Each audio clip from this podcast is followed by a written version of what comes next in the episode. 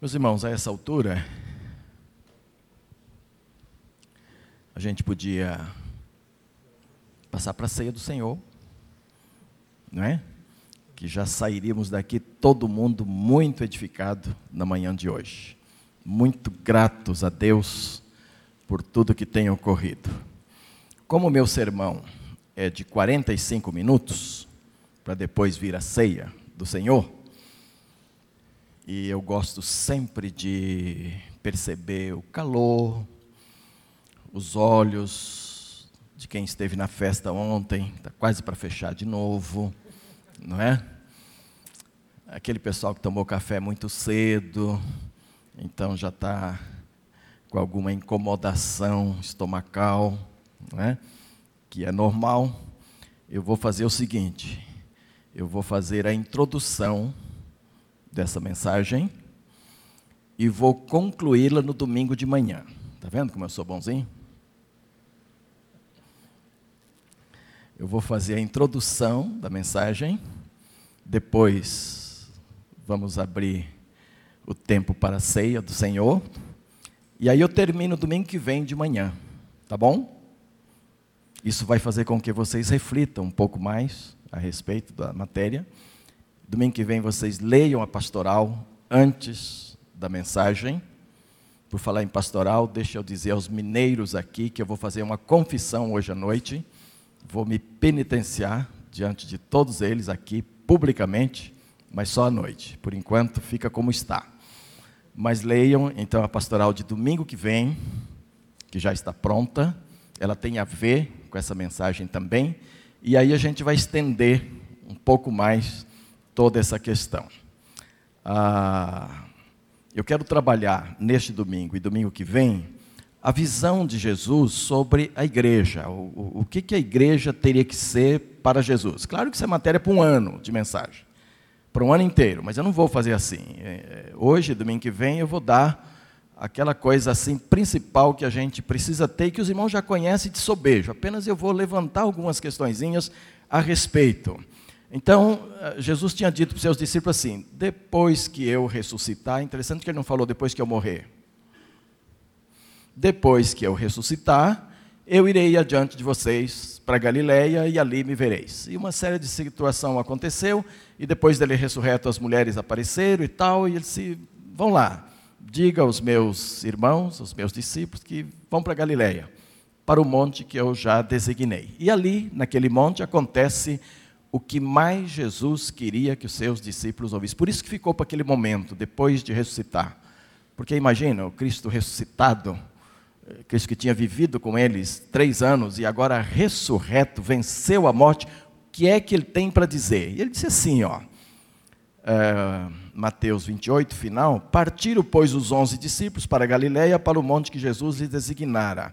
Quando o viram, adoraram, mas alguns duvidaram. E aproximando-se Jesus, falou-lhe dizendo: Foi-me dada toda a autoridade no céu e na terra. Portanto, ide e fazei discípulos de todas as nações, batizando-os em nome do Pai, do Filho e do Espírito Santo, e ensinando-os a observar todas as coisas que eu vos tenho mandado, e eis que estou convosco todos os dias até a consumação do século. Jesus queria passar para os seus discípulos, antes da sua ida final para o céu, muitas coisas importantes, mas que a gente pode reduzir em duas: a visão e a missão que ele tinha do reino. E então Jesus vai passar uma visão de um reino todo-poderoso, por isso que ele venceu a morte, diz: todo poder me foi dado no céu e na terra. Meus amados, ontem eu fiz um casamento aqui e eu falei do mistério, do mistério da igreja aplicado ao casamento. Foi a primeira vez que eu fiz um casamento com esse tema uma cerimônia de casamento com esse tema. A igreja do Senhor é algo totalmente misterioso. Tão, tanto é misterioso que nós não vamos entendê-la toda nessa terra, nós só vamos entender tudinho quando a gente passar para o lado de lá.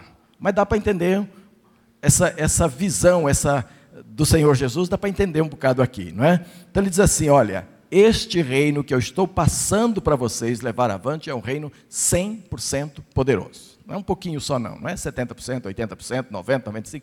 100% todo o poder. E foi dado no céu e na terra.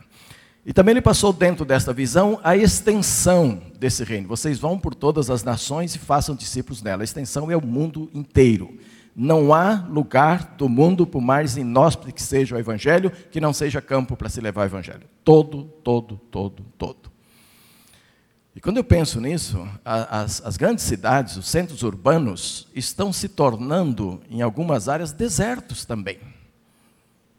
Há, muita, há muitos grupos diferentes hoje, há, muitas tribos diferentes hoje dentro do, do, do, das cidades, que é como ir pregar num deserto. E essa turma também precisa estar dentro desta visão. E aí ele fala da missão: fazer discípulos, batizá-los e ensiná-los. E eu quero acrescentar no domingo que vem a questão dos frutos que permanecem, que João fala em 17. É possível lotar uma igreja e metade não permanecer. Mas é possível lotar uma igreja, precisar de espaço, mais de frutos que permanecem. Tudo depende de como nós vamos tratar o trabalho, de como nós vamos fazer o trabalho. E eu quero trabalhar um pouquinho disto. Ah, na frente. O que é fruto que permanece na igreja do Senhor? O que é fruto que, uma vez salvo aqui, se qualifica cada vez mais através do discipulado e chega mesmo até a eternidade. Ontem a gente estava almoçando na minha casa, o conselho missionário, e a Ruth esteve lá e ela apresentou para nós, fez lá em casa uma comida árabe. Delícia. E nós nos deliciamos ali, um grupo de irmãos, um grupo bem significativo, todo o conselho missionário estava lá. E num dado momento foi perguntado a Ruth se ela queria Coca-Cola ou outro refrigerante, que a gente tinha alguns ali. Ela disse: não, Coca, a preferência é Coca. A pessoa que perguntou falou assim: mas lá tem Coca também? Lá na faixa de Gaza? Aí ela respondeu: no deserto inteiro, lá tem Coca-Cola também. Por todo canto que você andar ali tem Coca-Cola. No mundo inteiro tem Coca-Cola. E a Vilma estava sentada na minha frente e eu peguei essa dica e eu falei: Você viu? A Coca está no mundo inteiro, até no deserto. Sabe por quê? Por causa de uma visão da empresa. O seu líder reuniu com os seus homens todos e disse: Nós temos uma visão. Nós vamos chegar no mundo inteiro. E uma vez estabelecida a visão, começar a estabelecer estratégia para chegar ao mundo inteiro. E uma das estratégias foi colocar dentro da Coca-Cola um elemento viciante. Tem gente que gosta de Coca-Cola, tem gente que é viciada em Coca-Cola. E as pessoas que gostam, que só gostam, que ainda não são, correm o perigo muito grande de se tornarem viciados também. Porque há um elemento viciante lá dentro. E isso vai assim correndo pelo mundo inteiro. E como os homens são quase todos mais ou menos iguais nessa questão de gastronomia, a gente gosta muito de comer e beber, especialmente os crentes, não é? Então ocorre que acaba bebendo muita Coca-Cola e tudo isso. E a verdade é que a Coca vai atingindo o seu objetivo, atingindo o mundo todo. E aí eu olhei para a Vilma, como uma dali do nosso conselho, e falei: agora é oportuno que a gente pense que Jesus Cristo deu uma visão e uma missão há dois mil anos, há mais de dois mil anos, um pouco, e nós ainda não atingimos o mundo inteiro. E nós ainda não estamos em todos os desertos do mundo.